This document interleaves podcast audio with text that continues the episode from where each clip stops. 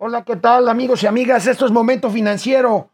Hoy es lunes 11 de enero de 2021. Hoy para muchos inicia en realidad el primer día hábil de la, del año. Eh, hace ocho días decíamos lo mismo, pero bueno, hoy regresan millones de eh, escolares a tomar clases, aunque sea en forma virtual. Y pues la verdad mucha gente regresa a trabajar hasta el día de hoy, muchos en su modalidad de sana distancia. Y bueno, pues por lo tanto tenemos hoy mucha, muchísima información aquí en Momento Financiero. Yo soy Alejandro Rodríguez y les voy a hablar, pues les voy a hablar del optimismo presidencial exacerbado en medio de pues este tope que estamos viviendo de la pandemia. Cuídense mucho, por favor. El presidente de la República dijo el fin de semana que no nos ha ido tan mal en la pandemia. Vamos a revisar el contexto en que lo dijo. Examinaremos las perspectivas económicas para este año 2021. Jesús Ramírez, el vocero del presidente de la República y una de las personas más cercanas al primer mandatario, ha dado positivo a COVID. Le deseamos una pronta recuperación y hoy en la mañana se anunció lamentablemente la muerte por COVID precisamente de Leticia Ánimas Vargas, la coordinadora nacional de las becas para el bienestar, Benito Juárez, la funcionaria que se encargaba, que se encargaba de dar estas becas a los jóvenes, estas becas para el bienestar. Que en paz descanse Leticia Ánimas Vargas. Bueno, pues ya estamos aquí en Momento Financiero. Iniciamos la semana Economía, Negocio y Finanzas para que todo el mundo les entendamos. Esto es Momento Financiero. El espacio en el que todos podemos hablar. Balanza comercial. Inflación. Evaluación. Tasas de interés. Momento Financiero. El análisis Sí, señor. económico más claro. Objetivo y divertido de Internet. Sin tanto choro. Sí. Y como les gusta, Peladito y a la boca. Órale. Vamos, réjete bien. Momento Financiero. Bueno, pues mientras se siguen rompiendo lamentablemente los récords de contagios y de personas fallecidas por el coronavirus, con cinco días consecutivos con más de mil muertes, mil muertes en el país, con un eh, pues muy alto pico de la pandemia, sobre todo en la Ciudad de México. Ahorita vamos a ver cifras dramáticas. Bueno, son 133 mil ya los muertos oficiales, eh, un millón y medio de contagios. Hay quienes aseguran de que, pues por este asunto del modelo de medición, eh, pues en realidad el número de muertes podría llegar ya a 300 mil. Bueno, pues el presidente de la República simplemente dice que no nos ha ido tan mal. Veamos lo que dijo en su gira, en su gira por el occidente del país este fin de semana el presidente Andrés Manuel López Obrador. Nuestras familias son muy fraternas, muy unidas. No queremos que los hijos eh, se vayan. Nunca haríamos eso. Lo mismo con los adultos mayores. Ahora con la pandemia, este, no nos eh, fue tan mal o no nos ha ido tan mal porque existe la tradición en México de cuidar a nuestros mayores. En otros países también con mucho respeto a los adultos mayores los envían, los tienen en asilos. Y por mucho confort que haya en esos sitios, no tienen el cuidado ni el amor que se tiene en el seno de una familia. Hay que poner en contexto, ciertamente el presidente se refería a los adultos mayores, que tampoco necesariamente les ha ido bien con la pandemia. Ha muerto gente de todas las edades. Sin embargo, me parece desafortunada la declaración que causó un gran revuelo durante todo el fin de semana en las redes sociales de que no nos ha ido tan mal. Otra vez las comparaciones son odiosas. Angela Merkel, la, la premier, la canciller alemana, nuevamente salió con un mensaje muy claro a sus conciudadanos. Lo peor de la pandemia está por venir. ¿Por qué? Porque el pico de contagios en Europa también está desatado, porque hay una nueva cepa del virus que viene del Reino Unido y que precisamente ya fue detectado el primer caso aquí en México, fue en Mataboros. Y bueno, pues lo que hace falta, yo creo que es más claridad, una claridad que no se está dando. Jesús Ramírez Cuevas tiene COVID, es el vocero del presidente. Estuvo el viernes en la mañanera, le pasó el micrófono de mano a mano al presidente. Me parece que el presidente de la República debería de estar, debería de estar aislado conforme marcan los protocolos.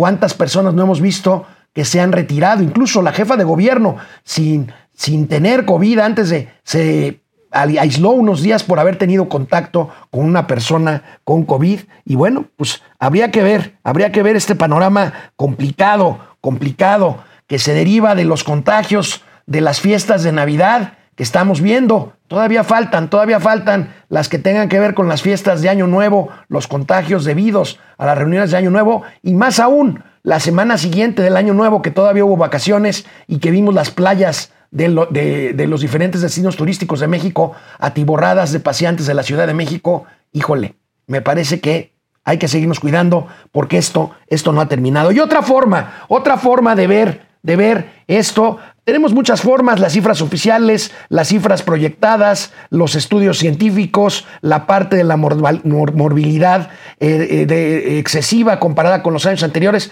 pero otra forma es ver los obituarios.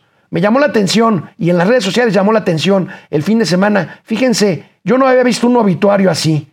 Este es el obituario del sábado del periódico La del Reforma. Vean ustedes nada más la cantidad de personas. Si analizamos las edades, pues son desde jóvenes hasta adultos mayores, pero vaya, esa es una forma. Y esto es solo una empresa, una empresa funeraria que es Galloso. Pero veamos otra arista. En esta otra nota del periódico Reforma del día de ayer se habla del tope de la actividad de estas empresas, de una actividad, de una actividad, pues, híjole, eh, oscura, por no decirlo menos, pero finalmente una actividad legítima, pues viene la escasez la escasez de ataúdes. La escasez de ataúdes, esta es la nota del periódico, del, no es de reforma, es de la revista Proceso. Viene escasez de ataúdes, los productores de ataúdes dicen que ya no tienen materia prima, que si en, que si en unos, que si en una semana, que si en una semana, en tres meses más bien, no se revierte la tendencia que estamos viendo, habrá escasez de ataúdes y tendrán que fabricarlos de cartón. En cuanto a las empresas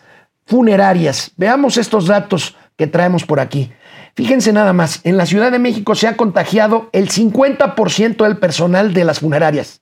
20% del personal contagiado de las funerarias lamentablemente ha fallecido. La Asociación de Empresas Funerarias en la Ciudad de México estima que las defunciones han aumentado 500% si las comparamos con un año sin pandemia, con el año pasado, por ejemplo, o más del 100% en estos días de diciembre, enero, si lo comparamos con el pico de la pandemia de verano, en abril y mayo cuando estuvimos confinados, más bien en la primavera.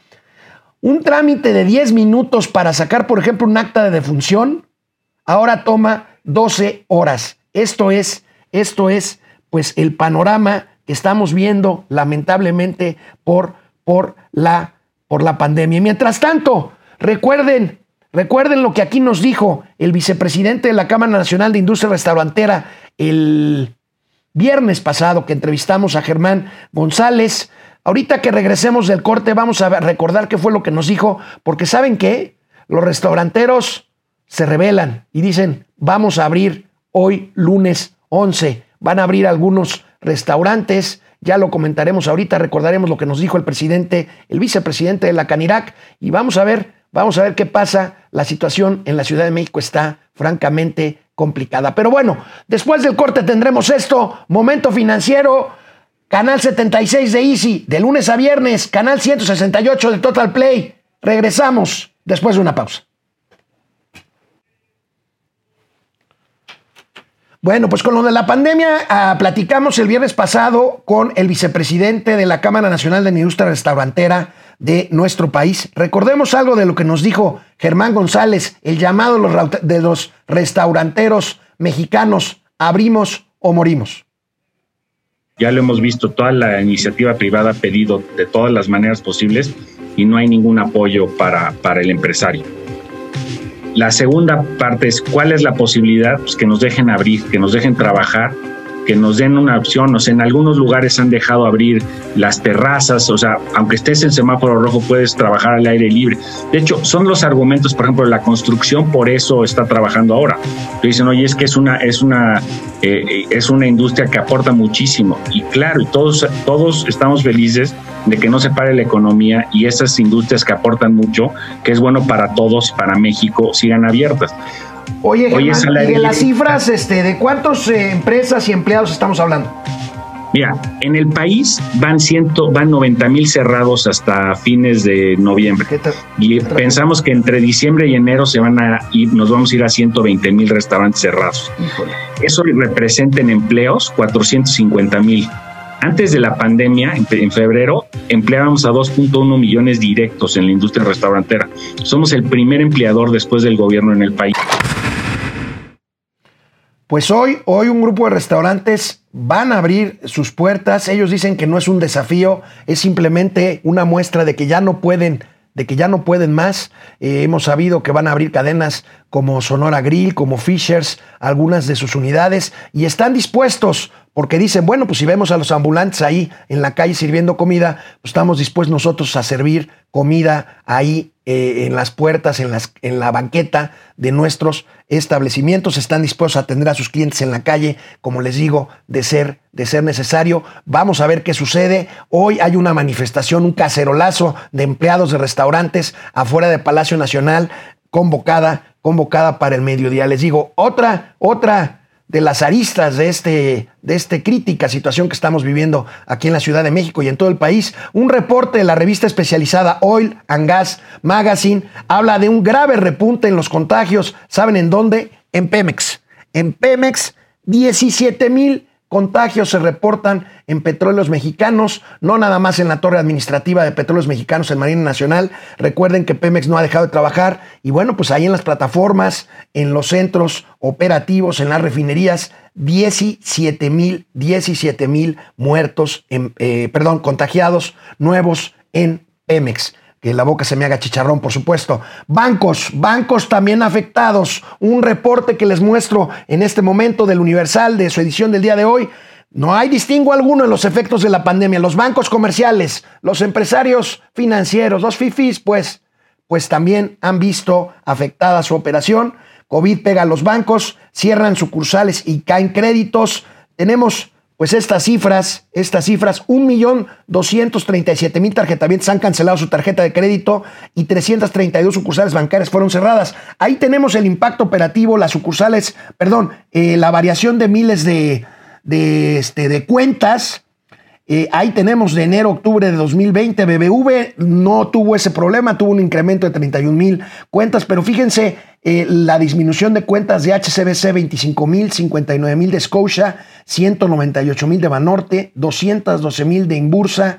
282 mil de Santander y de Citibanamex 490 mil, casi medio millón de cuentas de crédito canceladas. En la siguiente tabla vemos las sucursales que han cerrado, son 332 sucursales cerradas, de Banorte 9, 26 de HSBC, 31 de Scotiabank, 35 de Santander, 45 de Citibanamex y 103 sucursales cerradas de nuestros amigos de BBVA, antes, antes Bancomer. Pues quise presentarles hoy pues todas estas facetas de lo que es la crisis que estamos viviendo. Por favor, hay que cuidarse, quédense en casa y si tienen que salir, usen por favor el cubrebocas. Créanme, es importante. Es importante, aunque el mensaje del gobierno siga siendo difuso, aunque el presidente siga saliendo a pesar de que su vocero tiene COVID, a pesar de que Gatel fue y vino de Argentina, hoy en la mañana, en la madrugada, llegó de Buenos Aires. Por cierto, dicen que viajó de regreso de Buenos Aires a México en un vuelo de Aeroméxico en clase Premier. Eso es lo que dicen. Vamos a ver, vamos a ver si es cierto. Bueno, el viernes, el viernes tuvo lugar todo el día un seminario que ya se ha hecho un clásico cada inicio de año, el ITAM la Asociación de Exalumnos del ITAM, que preside mi amigo Chiu Tenorio, pues organizó un seminario para ver las perspectivas, las perspectivas económicas de este año en México. Tenemos aquí algunos de los ponentes que participaron y pues con sus predicciones ahí. Tenemos al secretario Herrera. El secretario Herrera insiste en el tema de la vacunación y aplanar la curva de contagios que marcará la economía en 2021. Tiene razón, aunque bueno, la vacunación no soluciona per se el problema de la pandemia y solucionar el problema de la pandemia tampoco soluciona per se el problema económico. Ahorita vamos a platicar de eso. Alejandro Díaz de León, el director, más bien el gobernador del Banco de México, dice, seguimos sujetos a la dinámica de la pandemia y su impacto en la inflación. Lo sorpresivo de Alejandro Díaz de León es que declaró que si la, el programa de vacunación funciona bien, si el programa de vacunación funciona bien, el crecimiento del año que entra podría ser del 5.4%, que es muy, muy optimista. Vamos a ver si es cierto. Vamos a ver qué dijo eh, Alejandro Werner del Fondo Monetario Internacional y José Ángel Gurría de la OCDE.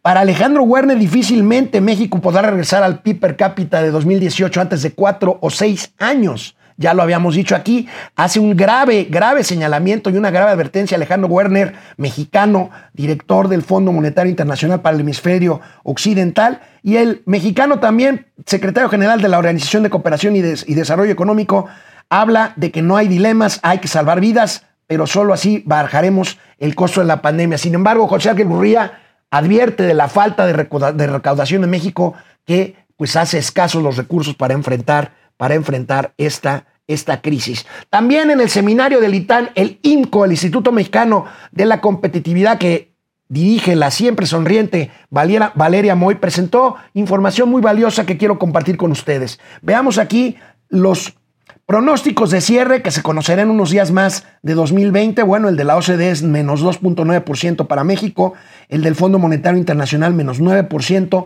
el del Banco Mundial menos 10% y el de la encuesta Banjico menos 8.99%.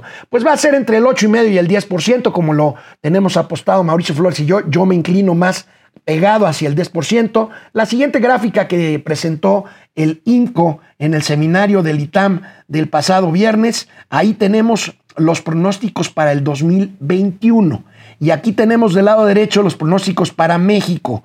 La OCDE lo trae en 3.4%, el Fondo Monetario Internacional en 3.5%, el Banco Mundial un poquito arriba, 3.7%, y la encuesta del Banco de México 3.54%, aunque el gobernador dijo, como les decía hace un momento, que si la vacuna tiene éxito podríamos llegar al 5.4%. Me parece, me parece, me parece una... Eh, eh, un pronóstico demasiado, demasiado optimista, no tanto por el que pase si efectivamente se pueden vacunar todos, sino porque no se ve un plan de vacunación eh, pues eh, robusto para que podamos pensar en llegar a las metas que es vacunar al 70% de la población en este año. ¿Cómo espera la, la, Secretaría de Hacienda que nos vaya este año? Ahorita vamos a ver lo que declaró el secretario de Hacienda regresando del corte, pero bueno, Hacienda lo trae en 4.6%, inflación 3%, tipo de cambio 22 pesos por dólar y el precio del barril de petróleo 42%, que ahí va más o menos bien,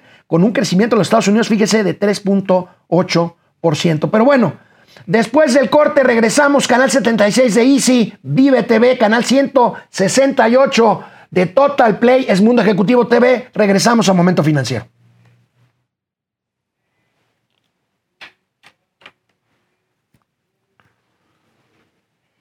Veamos, veamos estas declaraciones, estas declaraciones del secretario de Hacienda y Crédito Público, Arturo Herrera, a mi querido amigo Enrique Quintana, director editorial del periódico El Financiero, sobre, sobre la perspectiva económica. Esto es lo que dice Arturo Herrera Gutiérrez.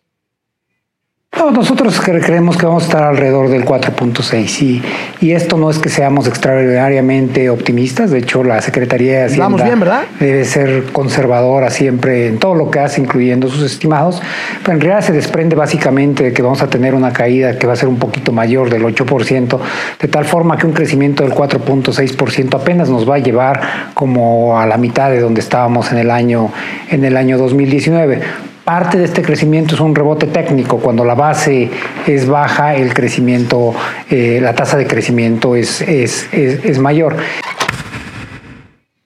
Tiene razón el secretario de Hacienda y ahorita lo vamos a platicar con respecto a la columna que escribí el día de hoy. No hay que celebrar el crecimiento de 3, 4 o 5% que hay este año, porque venimos de una caída brutal entonces, la base es menor, el crecimiento es mayor, pero sobre una base menor no hay mucho, no hay mucho que celebrar. Sobre el riesgo de perder la calificación de la deuda soberana de México. La calificación, pues de estas empresas, que precisamente son empresas calificadoras, Arturo Herrera comentó lo siguiente. Tú señalabas dos temas, el tema de la viabilidad de las finanzas públicas y el tema de la calificación. Y en un sentido estricto deberían estar unidas, porque la calificación lo que está haciendo es una evaluación de la posibilidad de repago de la deuda de un país o de un corporativo, eh, eh, etcétera. ¿no? Pero aquí, aquí curiosamente, eh, se han venido separando un poquito. nosotros pusimos un énfasis, yo creo que incluso nos distinguió con el resto del mundo, en el sentido de que eh, en esta coyuntura tan compleja íbamos a atender eh, la emergencia sanitaria, íbamos a atender la emergencia económica, pero al mismo tiempo íbamos a tener, ser muy responsables con las finanzas públicas. Al final ese fue uno de los elementos por los cuales las calificadoras decidieron ratificar eh, la calificación del país.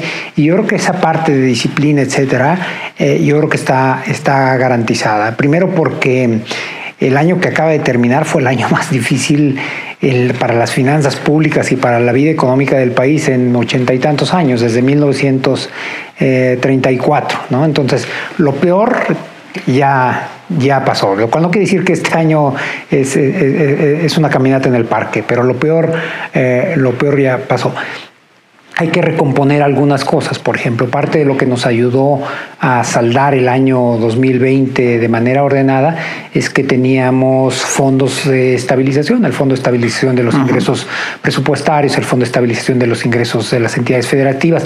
Este último lo, dejamos cubierto, eh, pero hay que volver a, hay que volver a llenar en los próximos años eh, esos fondos, etcétera. Entonces sí tenemos algunos grados de libertad menores que teníamos, pero en condiciones eh, mejores. Puede que tenga razón el secretario de Hacienda con que lo peor ya pasó en materia económica, pero ojo, ojo, si seguimos haciendo lo mismo, pues no va a mejorar. ¿A qué me refiero? Cambiar de política fiscal, apoyo a las empresas, revisión de los programas sociales, porque estamos gastando mucho dinero. No está mal el tema social, pero vemos cómo la economía se está cayendo. El tema de los restaurantes es un buen ejemplo de esto. Hay que cambiar esta política y apoyar un poco más. Y por lo demás, finalmente, y gracias al financiero y a Bloomberg TV por estas imágenes, pues el secretario de Hacienda nunca creí oírlo. El problema principal ahorita no es Pemex, es la pandemia. Eh, yo, nunca, yo nunca pensé que íbamos a llegar a una posición en, que, en que había un problema más serio que Pemex. Y, los márgenes y, los, y, la escala entre el problema de la pandemia y el problema de Pemex eh, son, son, son, muy distintos. ¿no? Eh, para darte un ejemplo, Pemex efectivamente tiene muchos retos, pero para este año estamos pensando que va a tener ingresos superiores a 900 mil millones de pesos. Es decir, es un ente que aún con sus problemas y, con sus retos nos provee un, monto muy, muy importante eh, de recursos. Sí, nada más que eh, se le inyecta un monto similar o más para que siga Pemex y al final del día Pemex pierde 600 mil millones al año. Entonces, aquí hay un tema de política económica. Rocío Ali sigue presumiendo que Pemex nos ha rescatado de la tragedia. La verdad es que al contrario, no hay, no hay cómo. Y bueno, hoy reanudé mis eh, columnas semanales eh, en el Arsenal, en el portal que dirige mi amigo Francisco Garfias, el periodista Francisco Garfias. Y bueno, ¿de qué escribí hoy? ¿De qué escribí hoy? Escribí del engaño del crecimiento, del crecimiento económico. Y básicamente mi planteamiento Básicamente mi, planteamiento es el siguiente. El discurso, el discurso económico del presidente López Obrador no ha sido consistente por decir, por decir lo menos. Primero prometió 6% de crecimiento, luego, luego 4, luego 2%, luego el crecimiento no era importante y luego dijo que lo importante era el bienestar. Bueno, ¿dónde quedó la promesa irresponsable del 6%? Eso, eso, no quieren hablar de eso. Y les voy a poner dos ejemplos. Les voy a, poner dos ejemplos.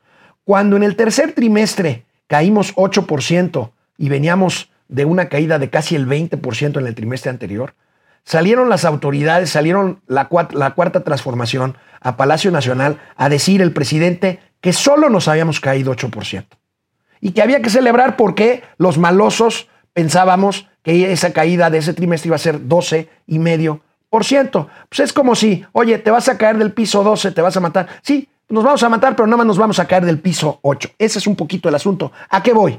¿A qué voy? A que ahora quieren repetir el engaño con el tema de que vamos a crecer entre 3 y 4% en el 2021. ¿Por qué un engaño? Bueno, ya vi por ahí un tuit de Ricardo Monreal, líder de los senadores de Morena en el Senado, en donde dice, vamos a crecer 3.4, 3.5% el año que entra y va a ser el crecimiento récord en muchos años, más que todos los gobiernos liberales. Eso es una vulgar mentira. ¿Por qué razón?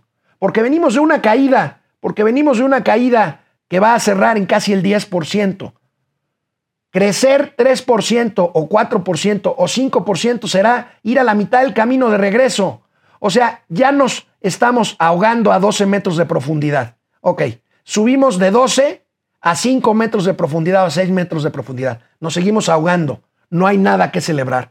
Ese es el planteamiento que yo hago, que yo hago de en mi columna del día de hoy. De cumplirse tales proyecciones, aunque yo personalmente creo que el rebote, el rebote en el año será de 3% en 2021, se tratará de un fenómeno propio, de un rebote justamente de los meses posteriores a una gran crisis y no de una recuperación, máxime si venimos, como les digo, de una caída cercana al 10%. Por eso, por eso, quien se lo crea, quien se crea lo que estoy diciendo, pues será algo más que un ingenuo. Los niveles económicos con los que Andrés Manuel López Obrador recibió al país se recuperarán, si bien nos va, como lo dijo Alejandro Werner en el seminario del ITAM del viernes, será hasta 2024 y este, este será un sexenio perdido en materia económica. Esa es mi opinión, esa es mi opinión. Vamos a ver ahora que regrese Mauricio Flores, lo seguiremos comentando. A fin de mes tendremos el resultado del crecimiento para este 2024 2020 y bueno, pues ahí está mi opinión. De regreso del corte, el metro de la Ciudad de México colapsado y como tal la movilidad en la Ciudad de México colapsada. Declaraciones increíbles de la directora general del sistema de transporte colectivo Metro, Florencia Serranía, en una conferencia de prensa después de un incendio que destruyó el centro operativo, el viejo centro operativo del centro de la ciudad del metro de la Ciudad de México, uno de los cuatro metros más grandes del mundo. Regresamos. Canal 76 de Easy, de lunes a viernes a las 10 de la mañana. Vive TV, canal 168, es Mundo Ejecutivo TV. Momento financiero, economía, negocio y finanzas. Para que todo el mundo, hasta Florencia Serranía, no creo, le entienda. Un elemento indispensable en la economía de cualquier país, de cualquier ciudad, de cualquier región, es la movilidad de las personas. En la Ciudad de México, la columna vertebral del de la transporte masivo de personas es el sistema de transporte colectivo, el metro. Bueno, la austeridad republicana cobra facturas. El metro, el viejo metro que ya tiene más de 50 años en la Ciudad de México, sus tres líneas más saturadas y las más viejas, las que inauguró Gustavo de Ordaz por ahí antes de los 70 por falta de mantenimiento, pues se registró un incendio cuyas imágenes vemos por aquí. Ese es el viejo edificio del metro en la calle de Delicias, muy cerca de la Alameda Central, en el centro de la Ciudad de México. Un incendio que destruyó el módulo de control de ese sistema, un módulo que yo conocí cuando fui director de comunicación del viejo departamento del Distrito Federal. Un módulo de control, un módulo de control, eh, ahí lo tienen, el módulo de control que pues eh, precisamente monitorea los trenes eh, pues para tener ahí el, monitoreo de la distancia entre ellos, eh, de las estaciones, en fin. Este viejo centro de control fue pues destruido por el fuego el sábado, el sábado pasado. Ya vimos algunas de esas imágenes. Vi unas imágenes en donde veíamos ya en estos módulos, en estos tableros viejos, post-its amarillos, porque pues carecen de mantenimiento. Son obras que no se notan y por lo tanto pues no son políticamente rentables. Bueno, el metro capitalino mueve, ahorita vamos a ver las cifras, pero miren, antes de ver las cifras, veamos lo que dijo el domingo ayer la directora general del metro, la señora Florencia Serranía, cuando le preguntaron pues por la responsabilidad del incendio.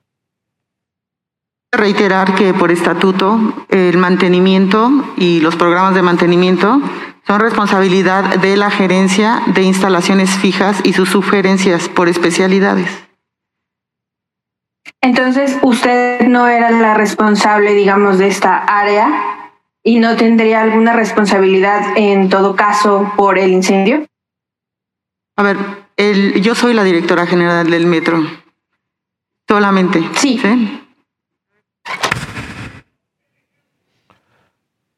Yo solamente soy la directora general del metro y por lo tanto yo no soy responsable del incendio en el sistema de transporte colectivo metro en el, en el centro de control. Qué pena, qué pena. ¿Para eso querían el poder?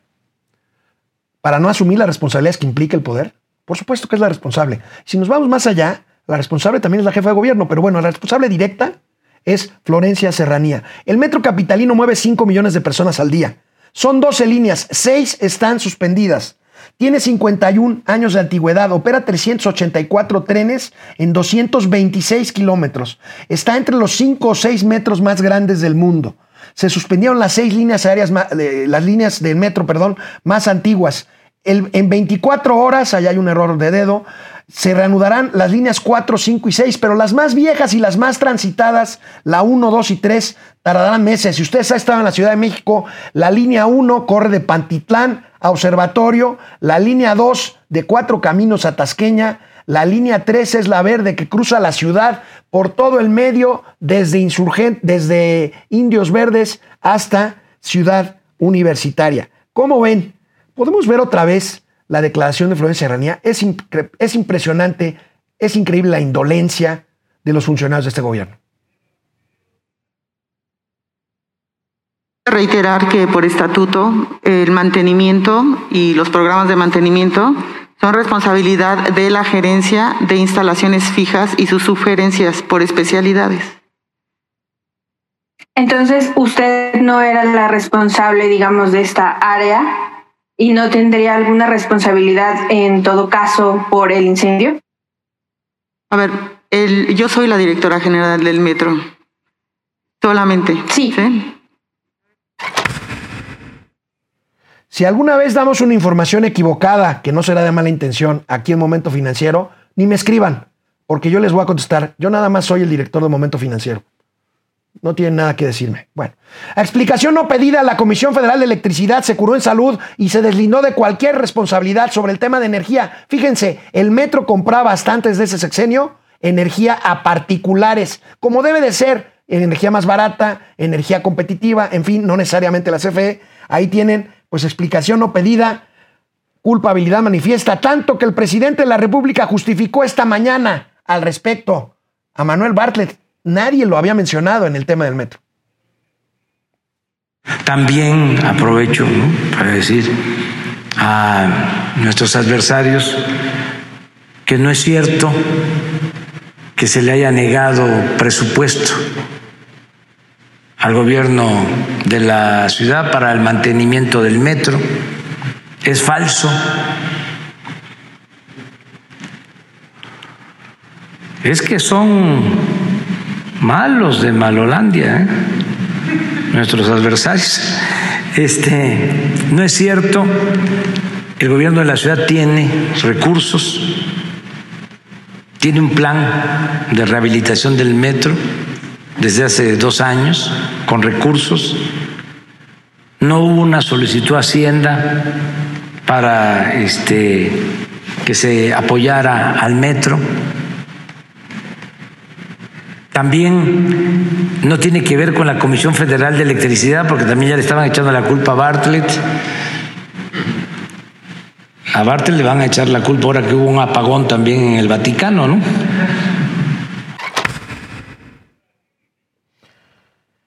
Bueno, cuando funcionarios como la directora general del metro dicen yo solo soy la directora general del metro, pues lo dicen precisamente por esto, porque en las mañaneras tampoco se asumen responsabilidades.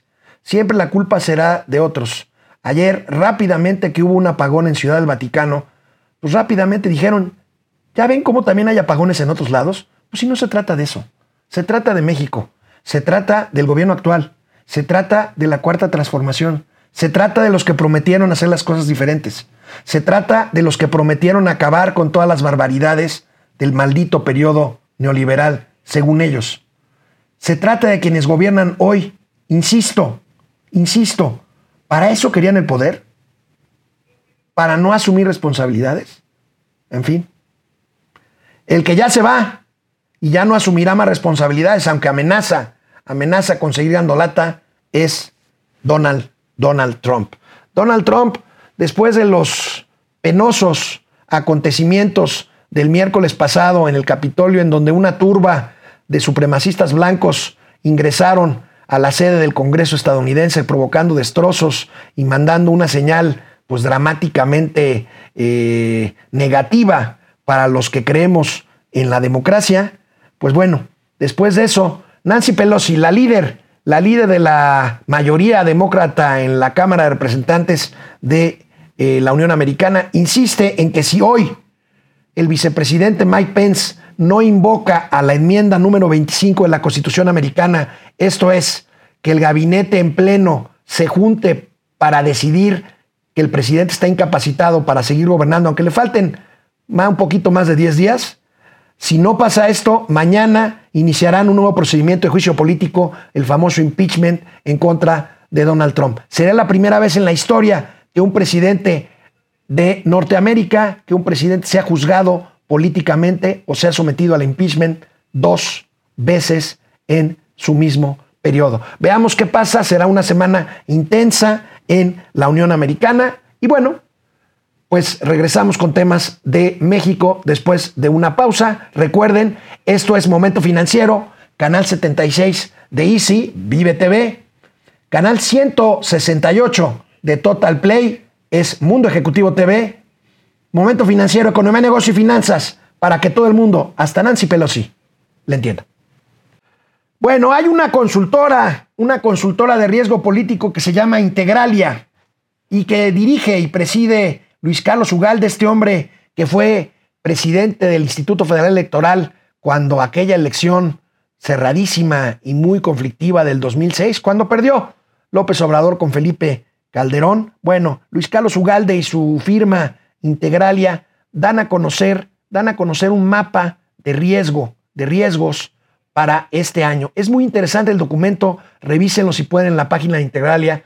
Eh, riesgo político o riesgo económico. El caso es que aquí se ven varios, varios, eh, digamos, eh, variantes que se considera como riesgo para este año o en lo que va del gobierno de López Obrador, pero para este año 2021. Fíjense, este, ahí tenemos alta, media o baja según el semáforo.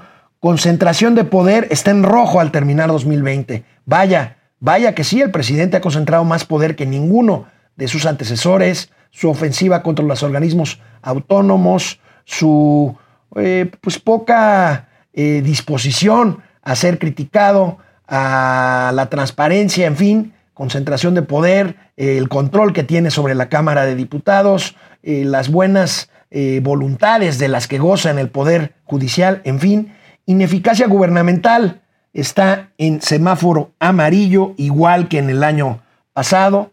Incertidumbre jurídica pasó a rojo también. Incertidumbre jurídica, ¿a qué se refiere?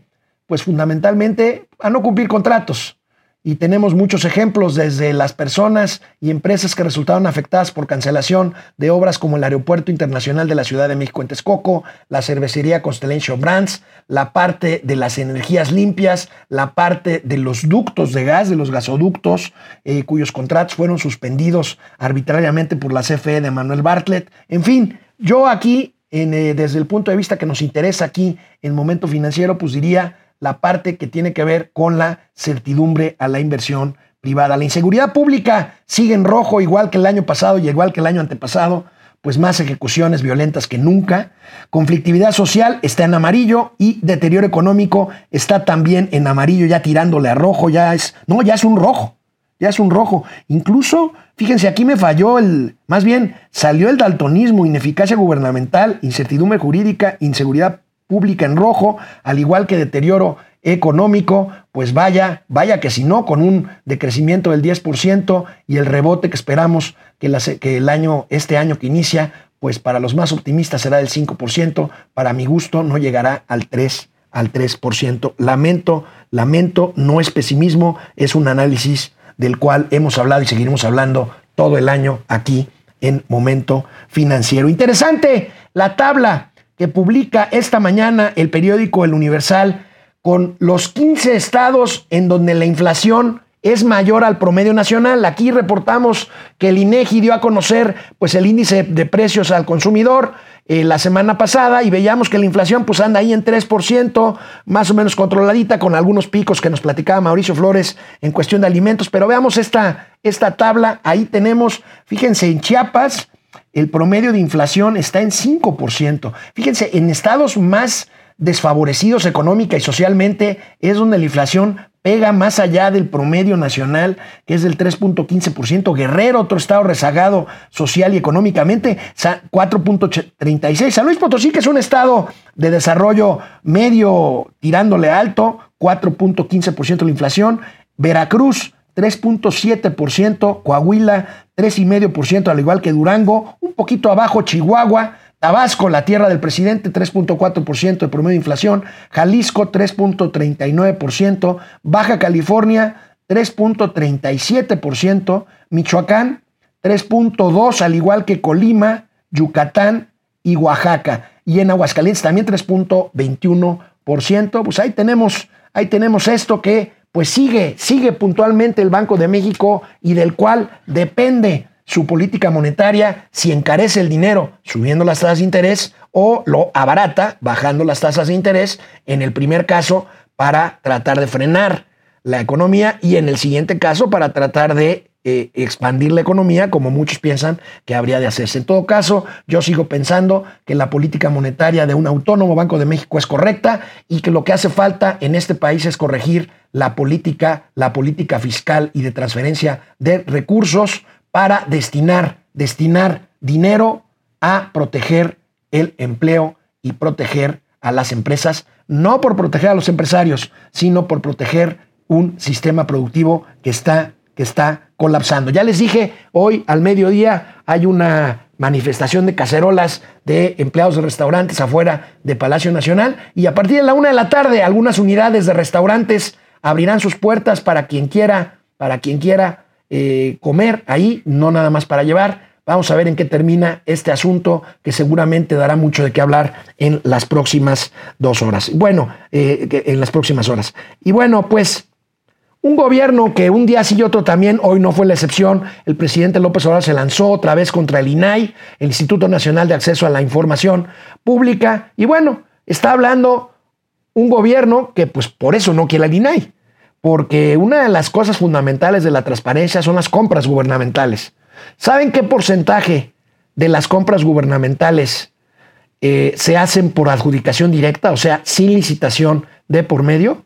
80%, como lo podemos ver en esta nota del día de hoy de nuestros amigos del periódico Reforma, compran sin licitar 80% de contratos, rompe 4T su propio récord de 2019, que es un récord más allá de Peña Nieto y de Calderón y de, este, y de Fox, incluso 80% de las compras del gobierno sin, sin licitar. Pues ahí tenemos por qué no quieren al INAI, por qué no quieren que nosotros preguntemos quién compró y a qué precio y quiénes participaron en una puja o en otra. Pero bueno, el presidente mantiene, mantiene su discurso de cómo eran antes las cosas y cómo se han cambiado supuestamente a pesar de estas cifras. Hoy habló de la inversión en ciencia y tecnología. Es como lo de los fideicomisos. No querían, pues cómo, si no había ninguna vigilancia y se servían con la cuchara grande toda la inversión supuestamente para investigación científica, innovación tecnológica, el 80% de la inversión.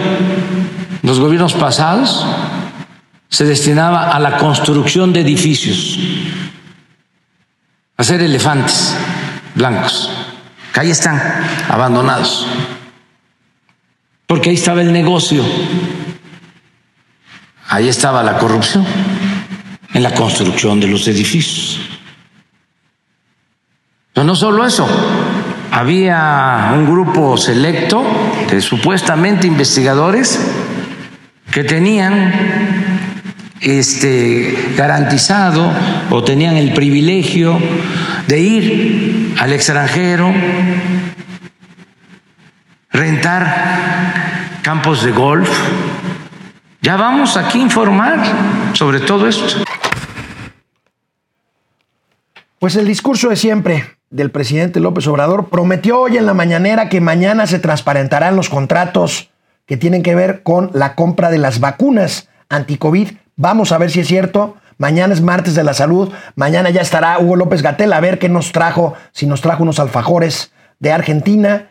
Mañana se supone que se transparentan los contratos de la compra de vacunas, que es muy importante porque habían sido reservados justamente por el INAI, más bien justamente por el gobierno, petición al INAI para que reservar estos esta información de los contratos de vacunas. Bueno, llegamos al fin de la emisión de hoy lunes 11 de enero de 2021 de Momento Financiero. Mañana nos veremos a ver si alguien pagó la fianza del MAU y mañana lo tendremos aquí con nosotros. Hasta mañana, cuídense.